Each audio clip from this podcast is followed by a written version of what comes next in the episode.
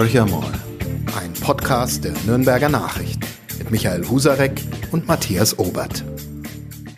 Hallo Michael. Hallo Matthias. Ja, wir heute mit einem sozusagen Blitz-Podcast, nämlich einen Tag nach der Bundestagswahl, ähm, haben wir uns gedacht, müssen wir doch gleich mal einen Podcast aufsetzen, weil wir ja ganz gerne über einerseits Kommunalpolitik, aber auch über die Landes- und die Bundespolitik reden. Und wir haben uns einen Sieger geholt. Äh, war klar, dass wir uns jetzt mal heute mit denen beschäftigen, die ein bisschen was zu feiern haben. Wir freuen uns, dass Arif Taschdelen, der Generalsekretär der bayerischen SPD, jetzt zum zweiten Mal bei uns zu Gast ist. Ähm, und ich glaube, heute mit relativ guter Laune. Herr Taschdelen, freuen Sie sich mehr über das Desaster des äh, CSU-Ergebnisses oder mehr über eine SPD, die, wie es der deutsche Generalsekretär gesagt hat, wieder auf dem Spielfeld ist? Eindeutig darüber, dass die äh, SPD wieder auf dem Spielfeld ist und dass wir ähm, wieder stark sind und dass man mit uns rechnen kann und dass wir einfach mit Wumms wieder zurück sind, Herr Obert. Hallo an dieser Stelle. mit Wumms zurück. Das klingt ja so, als ob sozusagen alle Wunden der Vergangenheit geheilt wären. Das ist wahrscheinlich am Tag nach der Wahl gefühlt so. Die SPD in Bayern, wir reden auch über Bayern und über den Bund, ist zweitstärkste Kraft. Hand aufs Herz, Herr Taschstellen. Haben Sie das geglaubt? Sie haben es mehrfach vor der Wahl als Ziel postuliert. Aber war das wirklich so absehbar, dass es so nach oben geht? Nein, also ich bin jetzt mal ganz ehrlich, wir sind ja unter uns. Äh, ich hatte tatsächlich, als wir am 24.04. Äh, das Ruder übernommen haben in der Bayern SPD gemeinsam mit Ronja Endres und Florian von Brunn, habe ich schon insgeheim die Trauerrede für den 26. September schon aufgesetzt gehabt. Das ist, ist sehr, sehr ehrlich. ehrlich. Danke dafür. Das ist wirklich sehr ehrlich. Und dass es nicht so gekommen ist, das freut mich und es freut auch äh, alle hier in der SPD und sicherlich auch diejenigen, die diesmal wieder die SPD gewählt haben. Ähm, ja, gerechnet haben wir nicht damit, gehofft natürlich, aber vor drei Monaten waren wir noch bei 14 Prozent. Da wäre es jetzt vermessen zu sagen, wir wussten, dass wir am Schluss bei knapp 26 Prozent landen auf Bundesebene und auf 18 Prozent auf bayerischer Ebene, weil wir in Bayern zwischenzeitlich sogar bei 6, 7 Prozent waren. Dann lassen Sie uns über die Gründe sprechen. Das ist ja was, also äh, danke erstmal für Ihre ehrliche Einschätzung. Äh, ich schließe mich da vorbehaltlos an. Ich hätte keinen Pfifferling weder auf die bayerische noch auf die Bundes-SPD gewettet vor einem Viertel oder einem halben Jahr. Ähm, es kam anders, wie wir wissen. Die SPD ist Wahlsieger im Bund, äh, nichts anderes, auch wenn Herr Laschet, Laschet noch so oft versucht, das zu negieren. Es ist so. Und ähm, Sie haben sich verdoppelt in Bayern. Wenn man die letzten Wahlergebnisse sich anschaut, woran lag's? Jetzt sagen Sie bitte nicht Olaf Scholz, das ist sicherlich ein Grund, aber das kann doch nicht der einzige sein. Ja, natürlich habe ich da auch meinen Riesenanteil daran. Mm. Also das gesunde Selbstbewusstsein. Jetzt genau. also auch da eine ehrliche, aber auch wirklich persönliche Analyse. Ich glaube, dass die Fehler von Annalena Baerbock und Armin Laschet dazu geführt haben, dass die Menschen sich den dritten Kanzlerkandidaten genauer angeschaut haben. Und da haben sie gemerkt, dass er sehr kompetent, sehr sympathisch und auch sehr vertrauenswürdig ist. Und danach erst haben sie sich das Wahlprogramm der SPD angeschaut und haben dann festgestellt, okay, das Programm passt auch sehr gut. Und ähm, das ist meine persönliche Erklärung. Und natürlich hat auch jetzt die Situation dazu beigetragen, dass wir einfach eine geschlossene Partei waren, dass wir zusammen Wahlkampf gemacht haben, auch wo wir bei 13, 14 Prozent waren, nicht aufgegeben haben und dass uns auch diese schwierige Situation zusammengeschweißt hat und die Menschen auch gemerkt haben, hey, die glauben an eine Sache und ich glaube, wenn man selber an eine Sache glaubt, dann kann man sie auch viel glaubwürdiger nach außen vertreten und dann ist irgendwann auch dieser Funke übergesprungen. Also ich denke, es war in erster Linie natürlich Olaf Scholz, unser Parteiprogramm und dann diese Geschlossenheit in der SPD und auch insbesondere in der Bayern-SPD, muss man auch sagen. weil der Bayerische Landesverband ja auch nicht äh, kein kleiner Landesverband ist. Und Olaf Scholz war ja vor einigen Wochen schon in München ähm, und vor drei Wochen, glaube ich, auch, vor zwei Wochen auch, aber er war vor längerer Zeit auch in München, wo wir bei den Umfragen noch nicht so stark waren und wo er auch noch nicht so geschützt wurde. Das heißt, da konnte man tatsächlich auf ihn zugehen, auf der Straße mit ihm reden und das ging aber am Schluss gar nicht mehr, weil je höher die Wahrscheinlichkeit, äh, dass er Kanzler wird, ist äh, die Gefährdungslage einfach eine andere und dann wird er auch ganz anders geschützt. Und ähm, beim ersten Besuch in München habe ich ihn auch einen ganzen Tag begleitet und am Schluss hat er mir dann tatsächlich in die Augen geschaut und hat gesagt, Arif, diese Wahl gewinnen wir und verlieren wir in Bayern und in Baden-Württemberg auch insbesondere. Und deswegen sind wir darauf angewiesen, dass ihr ein gutes Ergebnis holt. Und ich habe ihm dort versprochen, dass wir als Bayerischer Landesverband alles dafür tun werden, damit wir in Bayern ein gutes Ergebnis einfahren. Und er hat sich bedankt und ist dann ins Auto gestiegen und weitergefahren. Also ähm, auch unsere Geschlossenheit hier in Bayern hat dazu beigetragen, ähm, dass Olaf Scholz Bundeskanzler wird, hoffentlich. Lassen Sie uns, lassen Sie uns doch mal noch ein bisschen über die, die bayerische SPD reden. Also bislang war ja die bayerische SPD nicht unbedingt dafür bekannt, dass sie mit den eher, sage ich mal, in der Mitte oder etwas weiter rechts stehenden SPD Menschen ganz gut kann, sieht sich ja, glaube ich, selber oder hat sich immer ein bisschen weiter links äh, gesehen. Und dann kam er noch dazu, wir haben beim letzten Mal ja auch schon drüber gesprochen, ähm, Florian von Brunn und äh, Ronja Endres als Doppelspitze, also im Prinzip so eine Art kleiner ähm, Putsch, wenn man sehen will, auch dem Uli Grötsch gegenüber, äh, Arif Tastelen als Generalsekretär, ähm, dann auch noch mal in der Fraktion im Bayerischen Landtag äh, ein, ein, ein ja, durchaus überraschender Wechsel zwischendrin einfach. Also eigentlich waren es so alles Dinge, um die Spur so zu legen, dass es, oder die Gleise so zu legen, dass es in die Hose geht. Ähm, jetzt reden Sie von einer unglaublichen Geschlossenheit in der bayerischen SPD. Gibt es da Gründe, wie Sie das hinbekommen haben? Was glauben Sie denn? Also, ähm, wie gesagt, die genannten Faktoren sprechen jetzt nicht unbedingt dafür. Ja, äh, das, was Sie als Putsch bezeichnen, nennen wir bei uns demokratische Wahl.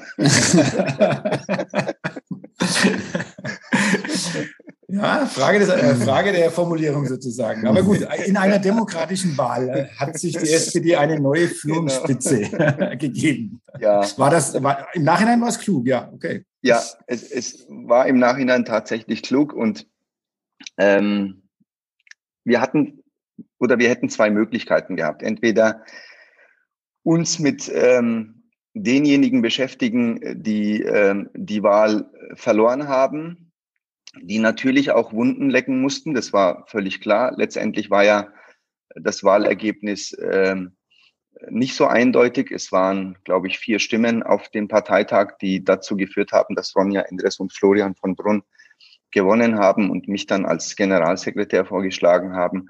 Also da, da muss man, glaube ich, auch nicht Hellseher sein, um zu wissen, dass es da dann schon, ja, Verletzungen gibt, Enttäuschungen gibt und ähm, man hätte sich jetzt mit denen beschäftigen können und hätte dann quasi die Energie wieder nach innen verwenden können. Wir haben aber den zweiten Weg gesucht und äh, auch gewählt, ähm, indem wir einfach losarbeiten, fleißig sind und versuchen dadurch die Mitglieder zu überzeugen, dass es der richtige Weg ist. Und ich glaube, das ist uns auch ganz, ganz gut gelungen. Also wir haben uns wirklich nicht mit Parteiinternas beschäftigt, äh, mit Einzelbefindlichkeiten oder Verletzlichkeiten oder so, weil wir auch die Lage, die sehr dramatisch war, auch gesehen haben und wussten ganz genau, wir müssen ab dem ersten Tag loslegen und fleißig arbeiten. Das haben wir gemacht und ich merke auch, das habe ich auch gestern bei der Wahlparty gemerkt, ähm, dass viele Mitglieder auf mich zukommen und sich bedanken und sagen, dass wir eine tolle Arbeit leisten, dass seitdem die Bayern SPD äh, sichtbar geworden ist und sehr sympathisch geworden ist und auch so geschlossen nach außen äh, auftritt. Also ich glaube, das war der richtige Weg. Da würde ich gern bei dieser Geschlossenheit, die Sie ja zu Recht so betonen, die war ja in der Tat augenfällig bei dieser Wahl nochmal nachhaken. Das ist ja auf der Bundesebene, genauso wie Sie es in Bayern skizziert haben. Auch da trat die SPD, ich sage das ganz bewusst, für mich völlig überraschend, äh, extrem geschlossen durch den ganzen Wahlkampf hindurch auf. Ähm, keine Flügelkämpfe waren erkennbar. Jetzt gibt's ja innerhalb der SPD-Flügel, das ist weder eine Schande noch ein Geheimnis, ähm, die, äh, die ja irgendwann mal, ich sage jetzt mal, zu ihrem Recht kommen wollen. Wir stehen jetzt vor der Lage, dass Olaf Scholz tatsächlich Bundeskanzler werden könnte, wenn es ihm denn gelingt, ähm, einerseits eine Ampelkoalition zu schmieden, das ist das einzig realistische Szenario, ähm, wo die SPD tatsächlich in die Führung ähm, gehen kann als äh, Kanzlerpartei, würde aber ja bedeuten, dass der linke Flügel, die Kühnerts, die Eskiens ähm, und so weiter und so fort, Sie kennen die alle viel besser als ich, äh, weiter stillhalten müssten. Meine Fantasie reicht nicht aus, um mir das vorzustellen. Glauben Sie dran, dass ähm, das jetzt während der Sondierung, die ja im Grunde schon begonnen hat, ähm, alles so friedfertig über die Bühne geht, wie es jetzt im Wahlkampf der Fall gewesen ist? Ja, das wird natürlich auch davon abhängen, was wir äh, von unserem Wahlprogramm durchsetzen können. Wenn ich unser Wahlprogramm, unser Zukunftsprogramm, so haben wir es genannt, anschaue, ähm, dann sehe ich 100 Prozent sozialdemokratische Politik und da auch gar nicht so großartig, ob das jetzt links oder rechts oder so, das ist jetzt irgendwie, ist jetzt in diesem Wahlprogramm tatsächlich so diese Grenze, was ist konservativ, was ist links, irgendwie ineinander übergegangen und, und fast schon verschwunden. Wenn ich jetzt an Mindestlohn von 12 Euro denke, wenn ich an die Unterstützung von Familien denke, wenn ich an den äh, Anhebung des Spitzensteuersatzes für diejenigen, die als Ledige, ich glaube, über 240.000 Euro im Jahr verdienen, aber auch da nur drei Prozent höher für den Betrag, der über diese 240.000 Euro geht, denke, wenn ich an die doppelte Staatsbürgerschaft denke, wenn ich daran denke, dass wir den Menschen, die hier eine Zeit lang leben, einen gesicherten Aufenthalt geben wollen, anstatt sie, wie es jetzt die ähm, bayerische Staatsregierung im Moment massiv macht, nach 14 Jahren äh, nach Aserbaidschan wieder äh, abschieben möchte oder so, ähm, dann sehe ich da schon ein 100 Prozent sozialdemokratisches Programm. Ähm, wenn wir so viel wie möglich von unserem Programm durchsetzen, wird sich meiner Meinung nach ein Kevin Kühnert oder auch Saskia Esken äh, damit äh, absolut identifizieren können. Wenn wir natürlich große Abstriche machen müssen, weil eben auch die FDP mit den Grünen haben wir ja wirklich sehr viele Schnittmengen, aber wenn die FDP eben auf Steuersenkungen äh, pocht oder äh, Mindestlohn nicht akzeptiert, dann könnten wir als SPD tatsächlich rege Diskussionen bekommen. Aber das würde doch bedeuten, Herr Taschstellen, dass man dann, ich mal jetzt mal den schwarzen Teufel an die Wand, ähm, eine von Laschet geführte Koalition, ein Jamaika-Bündnis buchstäblich herbeiredet. Es wird ja so sein, dass äh, Christian Lindner auf dem Thema Steuersenkungen sind ein Tabu beharren muss. Das ist der Maltenkern der SPD. Sie haben jetzt einige Kernthemen der SPD genannt. Äh, da werden natürlich ein paar übrig bleiben, aber die FDP wird nach Stand den wir kennen, äh, nicht Steuererhöhungen und gleich gar keine Vermögensteuer mitmachen. Da muss man sich, glaube ich, auch nicht allzu viel vormachen. Also wie will man diesen Kompromiss, jede Koalition ist ein Kompromiss, äh, auch das wissen Sie mindestens so gut wie ich, wie will man diesen Kompromiss innerparteilich so versachlichen, dass der linke Flügel der SPD mitgeht. Das, das ist ja sozusagen die einzige Herausforderung, eigentlich komfortabel. Wer die SPD und ihre Flügelkämpfe kämpft, weiß, dass es nicht ganz so einfach ist. Wie will man das meistern, dass man äh, den Leuten klar macht in ihrer Partei, das ist ja auch ihr Job als Generalsekretär, Sie haben in Bayern ja auch einen linken Flügel. Äh, wie wollen Sie den Menschen klar machen, Mensch Leute, wir haben die Chance im Bund die Regierung zu stellen, den Kanzler. Und dazu müsste er ein paar Kröten schlucken. Also wie habe ich mir das vorzustellen? Ja, ich glaube, egal welchen Flügel äh, die Mitglieder angehören, äh, realistisch sind wir alle. Und wenn es jetzt äh, eine andere Option gewesen wäre äh, oder da gewesen wäre, hätte man dann schon äh, die Schwierigkeit, auch mal die Kröten, die man schlucken muss, äh, in die Partei hinein zu vermitteln. Aber wie Sie auch richtig sagen, es gibt keine Alternative dazu. Und ähm, die Alternativlosigkeit wird, glaube ich, am Schluss auch dafür sorgen, dass wir äh, natürlich größere Kröten schlucken müssen. Ähm, die uns aber, glaube ich, nicht so arg wehtun werden. Das heißt, wenn es jetzt darum geht, den Spitzensteuersatz nicht um drei Prozent zu erhöhen, sondern dann man sich in der Mitte trifft bei eineinhalb Prozent, dann ist das okay. Aber worauf wir nicht verzichten werden, ist der Mindestlohn beispielsweise oder die doppelte Staatsbürgerschaft. Die doppelte Staatsbürgerschaft, die will auch die FDP, die wollen auch die Grünen. 12 Euro Mindestlohn wollen die Grünen, wollen wir als SPD. Und da wird diese Kröte, muss dann letztendlich die FDP schlucken, wobei auch diese Kröte wird die FDP gerne schlucken, weil auch die FDP meiner Meinung nach schon möchte, dass Arbeitnehmerinnen und Arbeitnehmer für ihren äh, für ihre harte Arbeit auch anständig bezahlt werden. Also im Endeffekt wäre das auch keine Kröte, die sie schlucken müssten. Ich glaube, dass man sich da schon irgendwo in der Mitte treffen kann. Also das wären für Sie jetzt die roten Linien, wenn man es mal so bezeichnen kann. Also Mindestlohn, die 13 Euro, 12 Euro, 13 Euro. Da ist nichts mehr verhandelbar. Ähm, und die doppelte Staatsbürgerschaft. Äh, auch hier kein, keine, kein Kompromiss, keine Kompromissbereitschaft. Die doppelte Staatsbürgerschaft für mich persönlich, ja, Mhm. mhm. Wäre, aber auch das, glaube ich, wird kein Problem sein, weil es auch äh, bei den Grünen auf alle Fälle im Parteiprogramm steht. Und wenn mich nicht alles täuscht, sogar bei der FDP zumindest, wenn ich mich mit meinen FDP-Kolleginnen und Kollegen im Bayerischen Landtag unterhalte, dann ist das, steht das überhaupt nicht zur Diskussion. Von dem her bin ich mir auch sicher, dass es auf Bundesebene genauso laufen wird. Aber jetzt Wenn man Ihr Modell, ja. sorry, Matthias, bitte. Ne?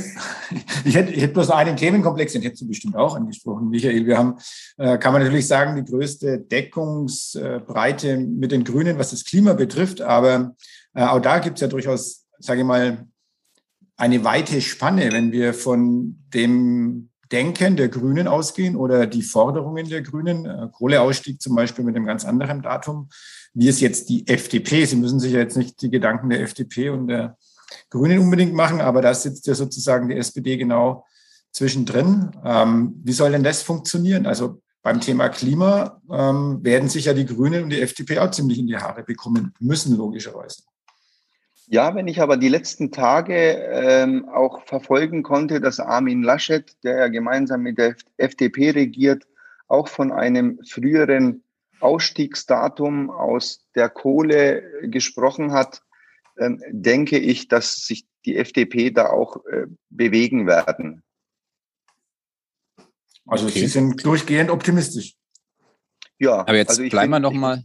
Ja, bitte bei, bei Armin Laschet äh, bleibend, Herr Taschstellen. Ich habe gerade eben eine Pressekonferenz gehört, die Armin Laschet heute Nachmittag gab, die, finde ich, in, unter vielerlei Hinsicht bemerkenswert war.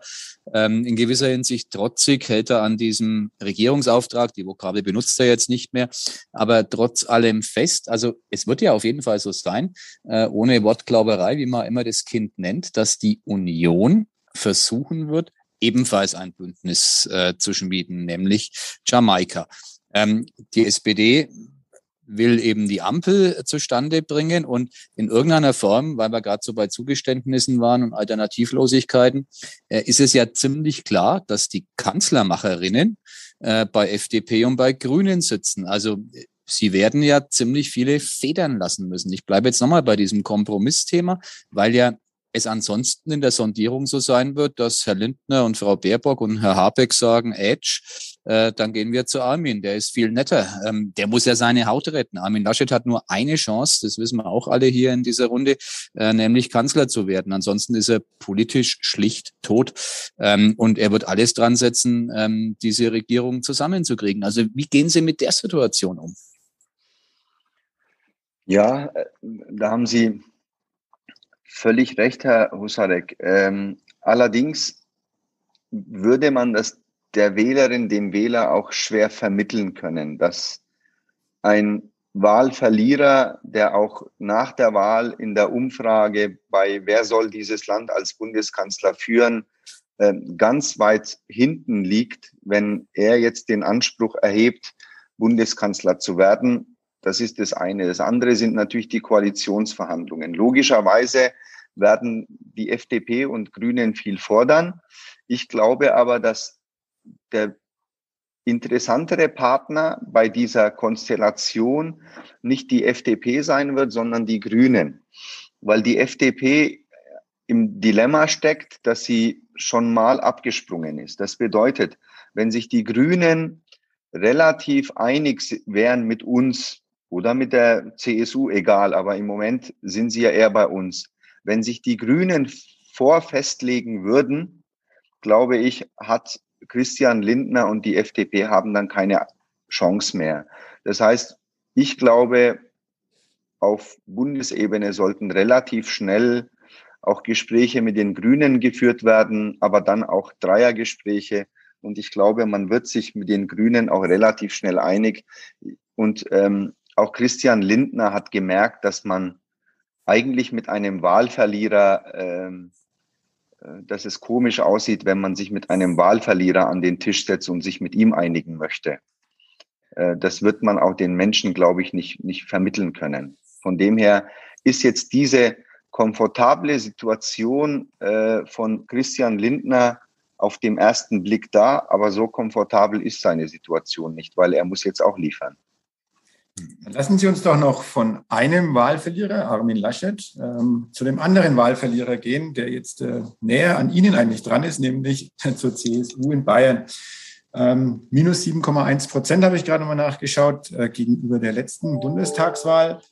Und die SPD, damals kam die SPD ja noch von einem äh, relativ hohen Prozentsatz, äh, hat aber jetzt auf nochmal 2,7 Prozent zugelegt, jetzt bei 18 Prozent.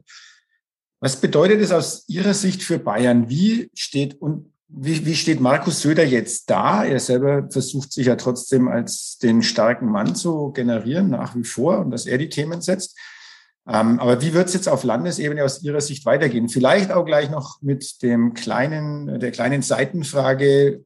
Das Auftreten von Aiwanger hat sicherlich ja nicht dazu beigetragen, dass die Liebe zwischen der CSU und den Freien Wählern größer wird. Glauben Sie, dass zum einen innerhalb der CSU Söder Probleme bekommt und wie geht es dann äh, in der Koalition in Bayern weiter? Ich vermute, dass Söder kein Problem bekommen wird innerhalb der Partei, weil das Problem war immer Söder selbst. Ähm, also wenn jetzt ein anderer als Söder Parteichef oder Ministerpräsident wäre, hätte sofort äh, angefangen vom CSU-Ortsverband Schweinau, wären dann gleich Rücktrittsforderungen laut geworden, die dann flankiert worden wären von der Oberpfalz und dann hätte man den CSU-Chef und Ministerpräsidenten gestürzt. Ähm, allerdings ist derjenige, der diese Fäden früher gezogen hat, jetzt selber Parteichef und Ministerpräsident. Und ich sehe niemanden, der dieses strategische Geschick innerhalb der CSU besitzt, um das freundlich auszudrücken, um äh, ihn zu stürzen. Deswegen wird es keine Diskussion geben innerhalb der CSU, aber ich glaube, es wird eine mächtige Diskussion zwischen CSU und Freie Wähler geben. Ich gehe davon aus, dass Hubert Aiwanger nicht mehr tragbar ist, auch nach dem Fehler, den er sich gestern geleistet hat, indem er eine Straftat begangen hat, äh, indem er äh, Wahlprognosen, die Parteien vorher bekommen, aber streng geheim sind, gleich äh, fleißig losgetwittert hat. Und äh, auch sonst sind sich ja die beiden Koalitionspartner nicht ganz einig. Äh, man weiß auch gar nicht, inwiefern die Freien Wähler und Hubert Aiwanger äh, in der Maskenaffäre noch äh, eingeholt wird von der Maskenaffäre. Ähm, wir wissen auch noch gar nicht, was jetzt auf die CSU in der Hinsicht noch zukommt. Also ich stelle fest, dass beide äh, Parteien im Bayerischen Landtag sehr, sehr nervös sind und dass sie sich eigentlich noch interne Streitereien zwischen den Koalitionspartnern nicht mehr leisten können. Ich gehe fest davon aus, dass Hubert Aiwanger entlassen wird und wir einen oder eine neue stellvertretende Ministerpräsidentin und Wirtschaftsminister bekommen werden. Ansonsten würde, glaube ich, diese Koalition in die Brüche gehen. Es ist Klartext. Ähm, bin auch sehr gespannt, wie ich nenne es mal die Affäre Aiwanger ausgeht. Es war in der Tat nicht nur ein Tabubruch, sondern strafrechtlich womöglich relevant, was er da getan hat. Sie haben das skizziert. Jetzt, wenn ich die Pressemitteilung, die die SPD heute herausgegeben hat, ähm, nicht falsch lese, ich habe sie gerade vor mir, dann steht da, dass mit Blick auf die Landtagswahlen, die sind 2023, ähm, diese Aufholjagd, ich zitiere jetzt wirklich ähm, Ihren Parteichef ähm, Florian von Brunn, ein Fingerzeig äh, sei in Richtung Landtagswahl. Wir haben einen Gestaltungsanspruch im Interesse der Menschen bei uns im Freistaat. So endet äh, diese Mitteilung. Ähm, ist die SPD größenwahnsinnig und glaubt jetzt, dass er die CSU überholt 2023 oder verstehe ich das einfach falsch als unbedarfter Journalist? Naja, die CSU, äh, die CDU, CSU oder Armin Laschet ist mit 35 Prozent gestartet. Da waren wir bei 14 Prozent ähm, also wir so. haben. es, ist reine, es ist reine Mathematik. Arithmetik, ja. Ich muss meinen Mathe-Leistungskurs auspacken. Das ist schon so lange her. Okay. Rechnen Sie bitte weiter, Herr Taschke. Jetzt ist die CSU bei 32 Prozent, wir bei 18 Prozent. Da kann man schon, glaube ich, auch zu Recht äh, hoffen, dass es äh, weiter so geht. Und äh, unser Anspruch ist tatsächlich, ähm, dieses Momentum auch mitzunehmen in die Landtagswahl, auf die äh, Landtagsumfragen. Äh, und das wird jetzt auch die Herausforderung sein, dass wir dieses Vertrauen, was wir jetzt als eindeutig zweitstärkste Kraft in Bayern, dass wir auch ähm, diese Umfragen behalten und diesen Zuspruch behalten. Und dafür werden wir ähm, auch jeden Tag hart arbeiten. Dann lassen Sie uns doch mal kurz äh, auf vielleicht die eher Schattenseite eines solchen äh, Wahlergebnisses für die SPD gucken.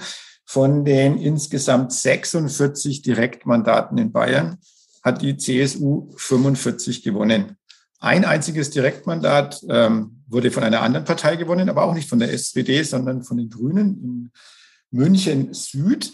Ähm, in München war es äh, in vielerlei Hinsicht, äh, zumindest in drei der vier Wahlkreise, wohl sehr, sehr eng. Aber jedes Mal ähm, war das sozusagen der Kampf zwischen ähm, dem, der grünen, dem grünen Kandidaten und dem CSU-Kandidaten. Ja, also man kann man ja noch nicht, noch nicht einen echten Führungsanspruch ableiten wie will denn die SPD sich dieser Übermacht, also das ist ja so diese Personenwahl, die ja auch im Landtagswahlkampf, äh, Landtagswahlkampf eine Rolle spielen wird. Da geht es um die Personen, die in einem Wahlkreis äh, verortet sind, äh, verbunden sind, die dort auftreten. Wie will die SPD da dagegen halten?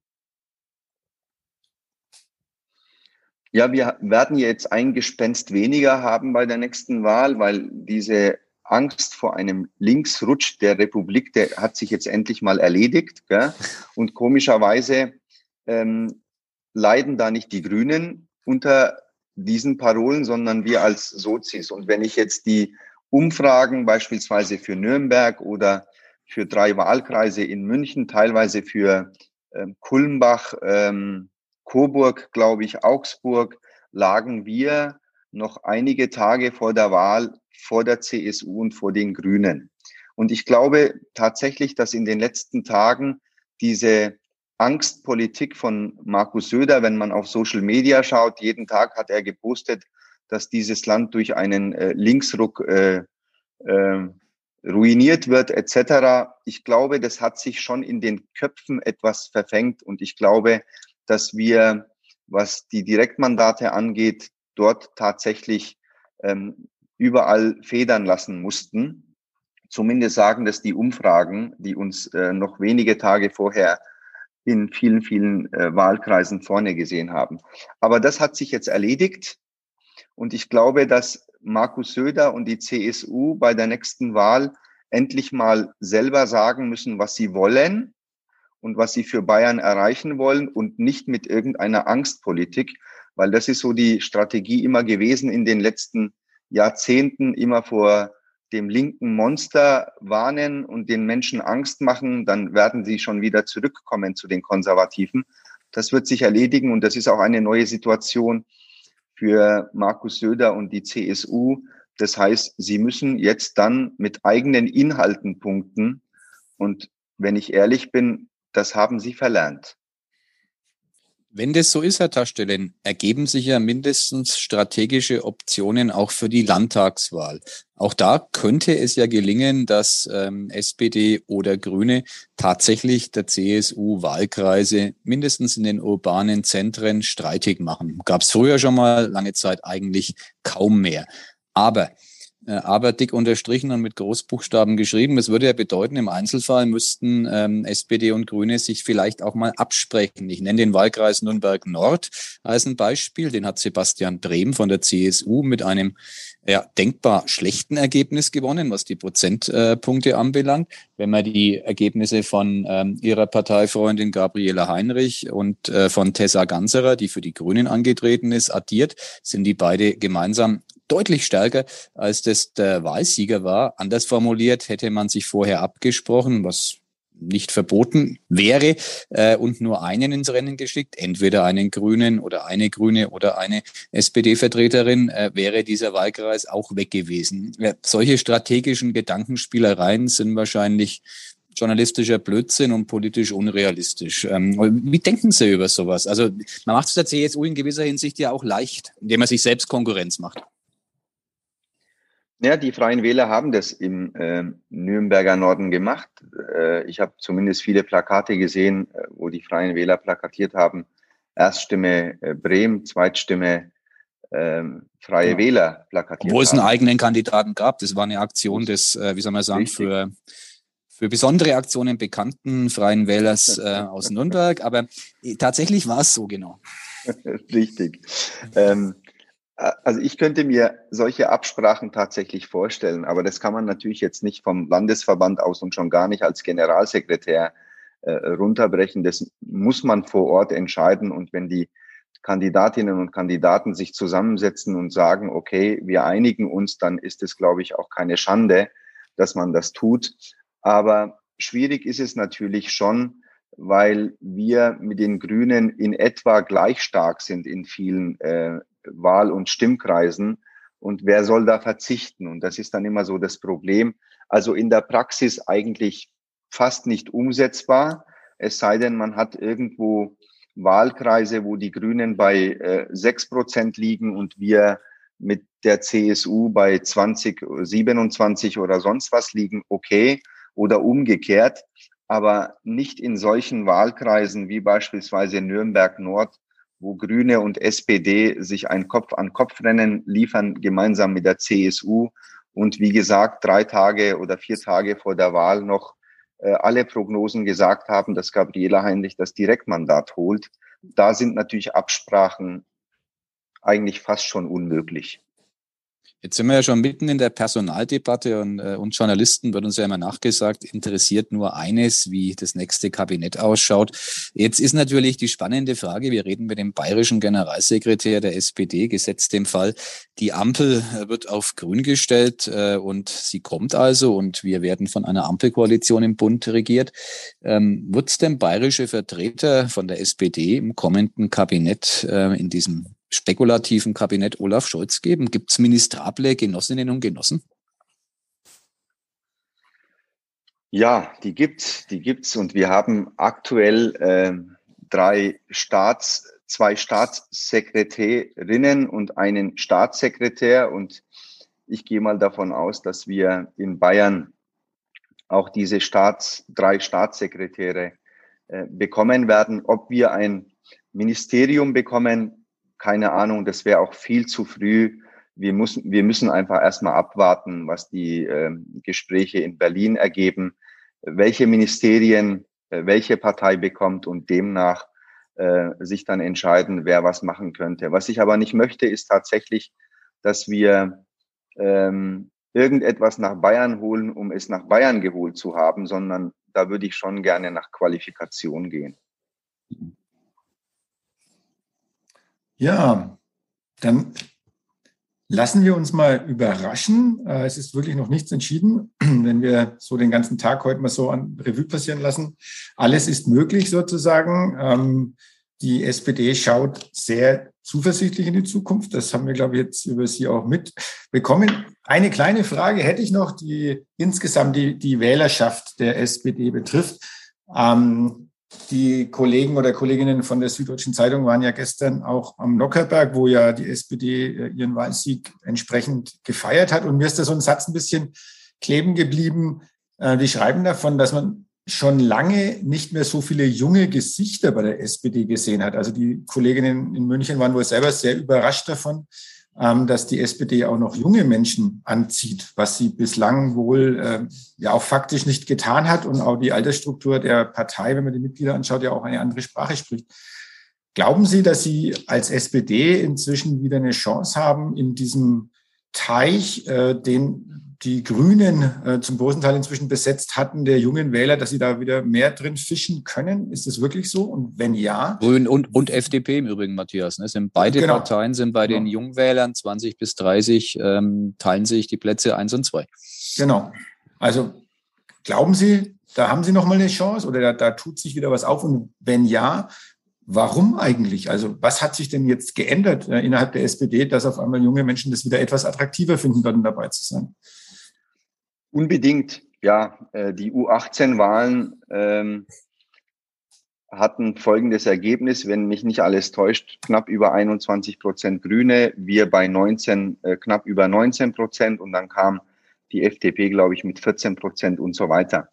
Und wenn man die U18-Wahlen bei der letzten Bundestagswahl ansieht, da waren wir, glaube ich, bei sieben oder neun Prozent als SPD. Und von dem her haben wir uns da auch verdoppelt und spielen da was junge Menschen angeht, auch tatsächlich ganz oben ähm, mit. Von dem her sind wir tatsächlich attraktiver geworden für die äh, jungen Menschen. Ich glaube, das liegt auch daran, dass wir viele junge Frauen und junge Männer haben auf der Liste. Insgesamt, glaube ich, waren es, äh, ich müsste jetzt, müsste ich nachschauen, aber ich glaube, irgendwas mit 200 junge Kandidierenden äh, auf Bundesebene, die wirklich ähm, absolut jung, dynamisch, frisch sind und die auch diese Jugendsprache sehr, sehr gut beherrschen. Wir sind auf Social Media auch wesentlich besser geworden, wenn ich mir jetzt den Auftritt der Bayern SPD von vor ein paar Monaten anschaue und mit dem jetzigen Auftritt äh, vergleiche, dann ist es wirklich, da haben wir uns richtig verbessert. Da sind wir auch richtig gut unterwegs und wir merken auch, dass einige junge Menschen von sich aus jetzt online Mitglied werden bei uns. Im August beispielsweise sind ähm, über äh, oder knapp 100 äh, in den ersten drei Augustwochen knapp 100 junge Menschen Mitglied geworden, was für die Urlaubszeit total untypisch ist. Im September hatten wir über 140 Beitritte von unter 35-Jährigen, was auch nicht, norm, nicht der Fall war, auch in den letzten ähm, Jahren. Von dem her merken wir tatsächlich, dass wir für junge Menschen attraktiver werden. Und da gilt es natürlich auch jetzt diese Attraktivität beizubehalten, dass wir auch junge Themen ähm, ganz oben auf die Agenda nehmen. Das ist Umweltpolitik, das ist aber auch soziale Gerechtigkeit. Also die letzte Shell Jugendstudie hat besagt, dass das größte, äh, die größte Baustelle, die junge Menschen identifiziert haben, äh, soziale Gerechtigkeit und Kampf gegen Rechtsextremismus und dann äh, Klimaschutz. Auch das ist ein ganz, ganz wichtiges Thema. Und wenn wir diese Themen weiterhin voranbringen, mit glaubhaft, mit jungen Kandidierenden, mit jungen Mitgliedern, glaube ich, dass wir für junge Menschen sehr attraktiv bleiben. Und ich kann den Eindruck ähm, auch bestätigen. Wir hatten gestern wirklich sehr viele ähm, junge Menschen am Nockerberg bei der Wahlparty der Bayern SPD, äh, was in den letzten Jahren nicht der Fall war. Also wir hatten, eigentlich war das in den letzten Jahren äh, ein Seniorentreff. Und diesmal waren wirklich mehr junge Menschen da als ältere Menschen und das macht uns und das macht mir besonders Hoffnung. Ja, ich könnte Ihnen natürlich sagen, ja. so ein, so ein ja? junger, dynamischer äh, Generalsekretär und so, ne? Liegt natürlich auch dazu. Ist klar, natürlich, natürlich. Der entscheidende Faktor, Herr Taschstelle, das hätten wir natürlich jetzt auch noch erfragt, aber Sie haben die Antwort ja schon geliefert. Arif Taschstellen bringt die Bayern SPD nach vorne. So ist die Überschrift von diesem Podcast. genau. Und es gibt ja eine, eine weitere Sache, die auch im Moment, ähm, wo man, ich sag's mal so, optimistisch in die Zukunft schauen kann. Das ist ein Fußballverein. Das ist der erste FC Nürnberg und sozusagen gleich, also die SPD und der erste FC Nürnberg marschieren Seit an Seit. Kann man das so sagen? Herr Taschstellen, wo geht's hin für den Club? Also der Club ist so gut drauf, ich rechne diesmal tatsächlich mit einem Aufstieg. Oh. Ja, endlich mal einer, der das auch denkt. Ich bin der Einzige bisher, der das sagt. Dann schauen wir mal, ob der Optimismus sowohl äh, was die Wahlergebnisse der SPD betrifft, als auch was den Aufstieg des ersten FC betrifft, äh, betrifft äh, ob das so kommen wird. Äh, das 2 zu 2 hat, gegen Hamburg hat Mut gemacht. Äh, genau. Der Zuwachs bei der SPD äh, macht der SPD Mut, aber wie hat der Kollege letzte Woche so schön gesagt, ähm, dass er, die Wahrheit liegt in der Urne oder in der Tabelle. Wir werden sehen. Was Jetzt liegt sie in der Sondierung. Okay, genau. genau. Kommt noch erneut, erneut dazu. äh, vielen Dank, sagen wir. Ähm, war wieder ein interessantes Gespräch. Ähm, Wenn es auf die Landtagswahl zugeht oder vielleicht auch schon früher, werden wir sicher gerne nochmal mit Ihnen uns unterhalten, ob dann der Optimismus äh, immer noch so groß ist oder wie weit die SPD dann vor der CSU schon liegt oder auch zurück. Wir werden sehen. Vielen Dank nochmal und eine gute und erfolgreiche Woche. Herzlichen Dank. Vielen Dank. Mehr bei uns im Netz auf nordbayern.de.